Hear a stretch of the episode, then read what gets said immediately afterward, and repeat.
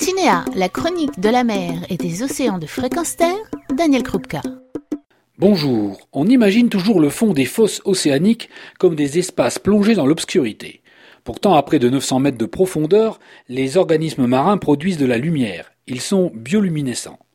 Parmi ces animaux marins, il y a les méduses. On en retrouve diverses espèces dans toute la gamme des couleurs, du bleu au rose, et le plus étonnant, c'est que certaines sont même clignotantes. Il a été difficile d'en comprendre le mécanisme, d'autant que la bioluminescence n'avait été étudiée qu'avec les pieds sur terre, en observant essentiellement les lucioles, même si d'autres animaux présentent le même phénomène. Vers luisants, calamars, poissons, crustacés, planctons et même certains champignons. C'est finalement à un chercheur japonais que l'on doit la découverte de cette bioluminescence abyssale, due à une protéine et à une réaction chimique particulière. C'est d'ailleurs cette réaction qui est utilisée en médecine, en chimie et en biologie.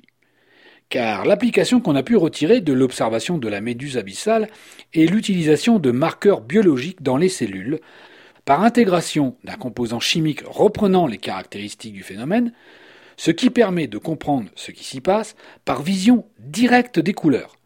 Des applications issues de recherches qui ont été couronnées d'un prix Nobel.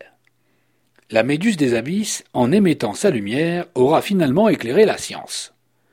Quant à la méduse rencontrée sur nos plages, aurait-elle aussi un autre secret à partager? Très certainement. Par exemple, elle ne dispose pas de muscles en quantité suffisante pour pouvoir se déplacer à toute vitesse. Pourtant, sa vitesse est bien supérieure à ses moyens. En fait, elle crée une contraction de ses muscles synchronisée avec le déplacement du liquide qu'elle déplace elle s'appuie sur le tourbillon qu'elle a créé en premier lieu.